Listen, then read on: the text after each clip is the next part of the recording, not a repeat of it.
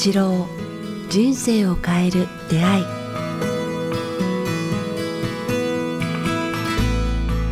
こんにちは早川洋平です北川八郎人生を変える出会い、えー、この番組はポッドキャストと YouTube でお届けしていますえー、今日はですね、えー、第2回オンライン公開収録ということで、えー、お届けしています。北川先生、よろしくお願いします。はい、よろしくお願いします。さあ、オンライン公開収録ということでね、あの先生の今日もご自宅と、えー、僕の自宅、そしてご参加の皆様と、えー、全国からつないでいますが、えー、先生ね、あのまあ、先ほど実はちょっと収録する前にいろいろこのズームつなぐのがやっぱりなかなかちょっといろいろ大変であのご家族に手伝っていただいてなんか本当にありがとうございました。いきなり内幕を明かすのもあれですけど、なので先生、あのちょっともうあのお疲れかなと思ったんですけど、ここからどんどんエンジン上げ上げていく感じですよね。そうですね。はい。はい。本当に上がるかちょっと心配ですが、上がっていくことを信じて。さあ、ということでですね、あの、前回、第1回初のオンライン公開収録ということで、えー、前回はですね、参加者の方から事前にいただいていた質問を、えー、まあ、先生に僕が代弁者としてお答え、えーいただいてたんですけども、せっかくなので、あの後先生からですね、第2回からはやっぱり本当の公開収録と同じように、直接そのね、せっかく来ていただいてる方いるんであれば、オンラインでも募ってはどうかということでですね、実は今日参加者の方にですね、もう、さっき始まる前にいきなり、えー、無茶ぶりというかですね、感じで、どなたか、えー、質問ある方いらっしゃいませんかということで、えー、募ったところ、えー、早速ですね、トップバッターで、えー、質問者の方が、えー、いらっしゃいますので、えー、じゃあ早速、えー、質問者の方、よろしくお願いします。はい、お願いします。こんばんは。あ、こんばんは。えー、どどうです？こういう形での、あの、オンライン公開収録でこ、この番組の中に質問で入っていくっていうのは、今日想定されてました？そうだ、あの、事前に質問をメールで送ろうと思ってたんですが、うまくちょっと考えをまとめきれてなかったので、はい、あの、かえってありがたいなと思っています。あ、さすが。あ、ありがとうございます。じゃあ、あの、今日は僕は、あの、もう脇に下がりますので、じゃあ、ここから、あの、どうぞ先生にご質問なさってください。はい、あ先生、よろしくお願いします。よろしくお願いします。はい、えっと、あの、怒りについて改めてちょっと教えていただきたいことがありまして、あの、私も断食をしたり、あの、お肉を食べなく、食べないようにしてからの、随分と改善はされてるんですが、やっぱり時々子供に対して、あの、すごく大きい声で、その怒鳴るように怒ってしまったりですね、あの、職場でも、あの、ちょっと不条理なことがあると、つい声を荒げてしまう、もう自分の癖というかですね、あの、なかなか、その、カッとなりやすいところが、以前に比べて減ってはいるんですけど、まだまだ直せないなということがちょっと最近続いたことがあったので、まだまだ、あの、もっともっと、まあ、食事を、もうちょもうちょっと油物を減らしたりとか、あの、もっと走ったり運動をしていったりして、そういったこともちょっとやっていかないといけないのかなとは思ってるんですが、あの、あとは、あの、車で煽られたりとかで、そういったことに対してものすごく僕もカーッとなってしまうことがあるんですね。なので、どうやったら、あの、その怒りを、その遠ざけられるよう、もっとうまく怒りをコントロールできるようになりたいなと思ってるんですが、何かアドバイスがいただけたらと思いまして、よろしくお願いします。皆さんはどうなんですかね。うん、なかなかあの人生で怒りを乗り越えるっていうのは一大事業ではあるんですよね。特に40、50、60ぐらいになってもなかなか抜けられない人が多いと思います。で、まあ、それはまだ、まだ、あの、松本さん若いから、若いから、あの、身に染みてないと思うんですよね。本当にこう、そのことで子供が出ていったり、まあ、嫌われたり、から、まあ、すごい、そのことが原因で、自分が辛い、自分自身が辛い目にあったときに、本当にあの怒りっていうのが、なんか、人を傷つけるということがわかるのかわかりませんね。今はまだ子供が小さいとか、自分の中にある人を支配したいという欲がまだ消えないと思うんですけども、まあそれはそれで当たり前なんですけども、やはりやっぱりひょっとしたら、あの、小さい時に自分が受けたものを今子供に返してるのかもわかんないって言いますか、社会に対してね。だから、なんか自分が幼い時に自分の中にあった三密さんとから、もしかしたら親から受けた、厳しい親から受けた、そのトラウマをこう世間に向けてるのかもわからないから、一度断食した時に内内観っていうかね、で、自分の小さい時の、あの、なんかそういうところに突き当たることができるんじゃないかな。あの、マイナスの感情でもって接せられたっていうのが不満が残ってて、それを正そうと思って、こう、人の不正はすごい許せないっていうかね、こう、その内観的な、内観的なものがひょっとしたら有効かもわかりませんね。ありがとうございます。多くの人はほとんど、これはあの松丸さんのことではなくて、多くの人がずっと怒り続けるのは、やっぱ小さい時に受けたひどい仕打ちっていうかね、それがこう、なかなか自分の人生で起きたことを許せなくて、それを他人に向かってなんか走ってしまうということが多いんですね。他人にこう自分がこんなに苦しんでるということを表現するためになんか怒り続ける人がほとんどというか、こう怒りとか暴力というか、なんか罵詈増言とかいう言葉で人を苦しめて、そのことが良くないと分かっててもやめられないっていうね、なんか、今日、早川君と先ほどもちょっと話してたんですけど、まあ本当になんか天の目っていうのも意識するのもいいかもわかりませんね。はい、自分を見つめている目があるっていうかね、はい、真真上にいつも自分を見つめてる。天の目を意識すると、あ自分がしているこう罪をひょっとしたら、こうあの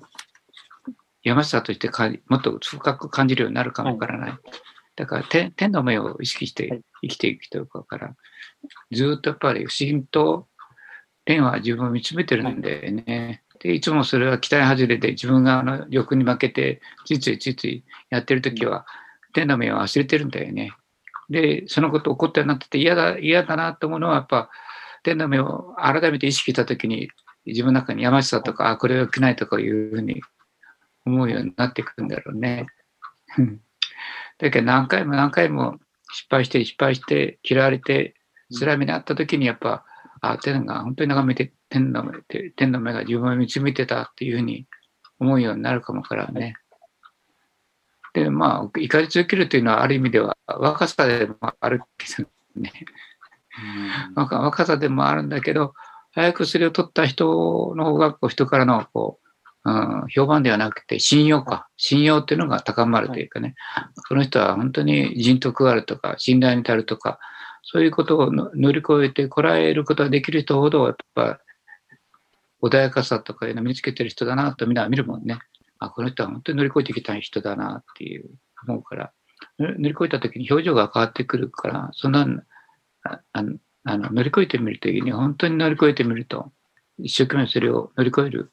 と、その風格、人間性、なんか、大然とした態度みたいなものが身についてくると思うね。落ち着いた態度というかね。で怒りがこう出ないっていうかね、はい、それを目指してみるといいと思う、はい、ありがとうございます。どどうですか？あのもうちょっとだけさらにそれについてでもいいですし、なんかあの聞く時間はまだちょっとだけありますけど、せっかくなんで。あのやっぱりあの支配しようとしてるなっていうのをかん自分でも感じてしまう時があるので、子供に対してとかですね、やっぱりあの恐怖で支配しようとしてしまったなって、後からすごく後悔してしまうんですけど、あの本当、あの、ちょっと内観とかもしてみます。あの、幼少のことも少し思い当たるところもあるなと今お話を聞きながらちょっと思い出していたので、やってみます。人をして支配し続けてなかなかやめられないときは、往々にして自分がやっぱそのくらいの年齢の時にできないことを父親か母親からすごく支配されて、すごくなんか強く言われたっていうかね。で、母親か父親が自分を嫌っているのではないかという恐怖を植え付けられた可能性があるんよね。で、それを今、このあの取り除くためにというか、またその、それを表現するために子供に対して支配しようとしているのかもわからないというかね。だからひょっとしたら、まあ、これはあなただけじゃなくて、多くの人はそうなんやけども、相手を支配したいときは、まあ、小さいときに、それをやられて、心の傷を負った人、愛情不足の人は、どうしてもこう、それをあの取り戻そうとするかのごとく、あ人の支配というもの、にこう、やってしまうというかね。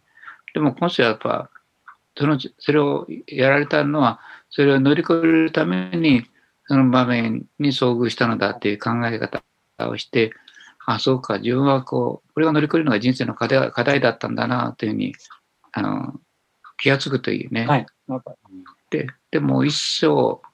もうやめてみようっていうかね、はい、自分のトラウマを消すために、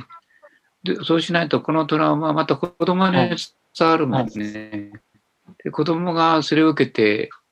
またあの松間さんと同じ歴史をやってしまう可能性がある。はい、どっかでその悪しき伝統を断つために、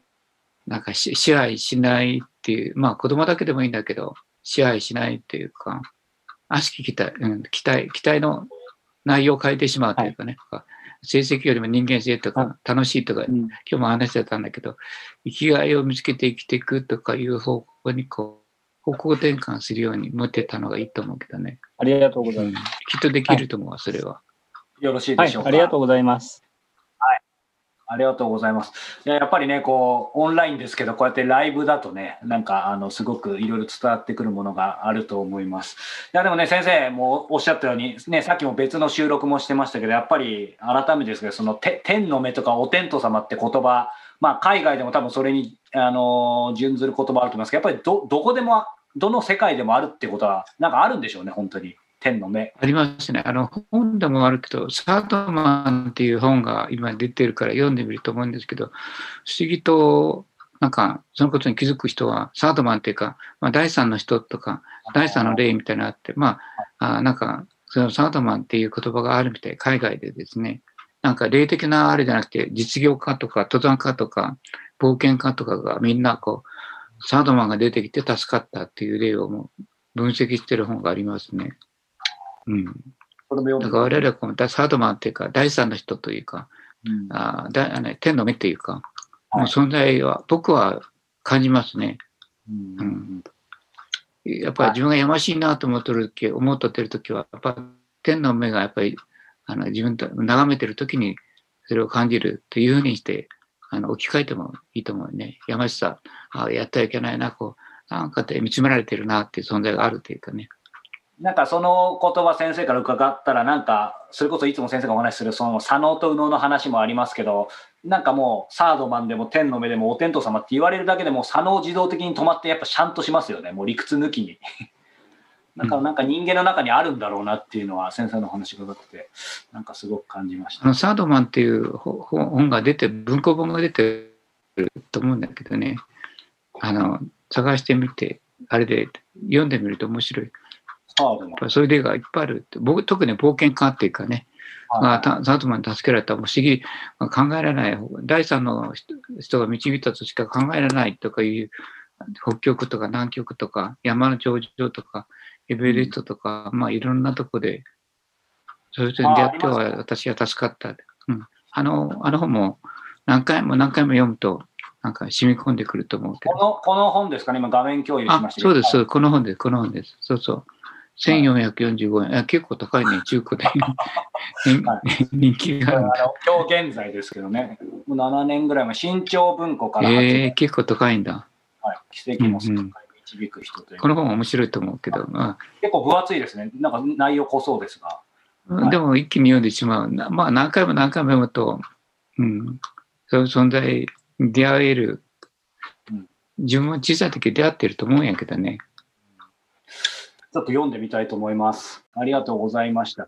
さあ、えー、この番組では、えー、皆様からの、えー、ご質問、ご感想を募集しております。え詳しくは北川先生のホームページ、えもしくは、えメールアドレス、北川アットマーク KIQTAS.jp、北川アットマークキクタス .jp までお寄せください。さあ、そして、えもう間もなくですね、えイベント、先生、久しぶりじゃないですか、このリアルで、えー、東京で、えー、楽神会、えー、勉強会ですね、開催されるそうですね。4月17日土曜日、えー、中野サンプラザで、えー、午後1時ですかね、えー、ついに、えー、開催されるということで、えーまあ、最新の情報はですね、ホームページの方をご覧いただければと思いますが、せっかくなんで先生からも一言、久しぶりに東京で、えー、楽神会ということですが。そうですね、多分コロナで出席者が少ないと思うし、えー、もう飛行機代か宿泊代は出ないと思うんですけどね、全くの赤字で、でも、あの、いくつもです。続けることが、今回がね、第50回らしいんですよね。おめでたい。はい、山崎さんがずっとやってくれたんですやってくれてたんですけども、うん、山崎さんが医療関係の、ね、看護師さん仕事してるから、県外に出られないというかね、医療、あの、まだコロナで。だから、種口くんが今今回お世話してくれるんですけれども、50回なんですね。ぜひね、来てください。はい、お近くの方、まあ、お近くじゃなくても、なかなか移動がね、難しい時期かもしれませんが、ただ、ね、あの、まあ、4月の、これ配信時僕ら実はまだ3月なんですけど、あの、緊急事態宣言少し延長されましたが、きっと4月のもう17日にはね、開けてるはずという。土曜日ですね。はい。はい。依頼をしてみて、えー、いたいと思いますので、ぜひホームページの方をチェックしてみてください。さあ、そして、えー、ですね、この番組が、えー、電子書籍の方に、えー、なりました。えー、その名も人生を変える出会い、えー、選手ということで、えー、これまで、えー、この番組でお届けしてきた、えー、200回以上ですね、もう今日222回か、えー、以上のエピソードの中から、これからの時代を生きる、えー、ヒントとなる回を、えー、ピックアップしていく、えー、シリーズ。えー、第1弾のタイトルはですね、ここにあるように、えー、コロナの時代を生きるヒント、えー、コロナ、えー、怒りと不安、えー、お金と豊かさの本質の3テーマに分けてお届けします。えなかなかね、こう、音声で改めてゆっくり聞く時間がない時でも、えー、まあ、先生の、えー、この忘れずに覚えておきたい、まあ、たくさんの言葉、気づきありますので、えー、よろしければこの人生を変える出会い、選手、コロナ時代を生きるヒント、えー、Amazon の方で、えー、リリースされています。Kindle Unlimited 会員の方は無料で読みいただけますので、えー、チェックしてみてください。えー、ということで、お届けしてきましたオンライン公開収録。えー、次回も引き続き、えー、ご質問者、えー、募って、えー、届けしたいと思います。えー、この番組見ている方、え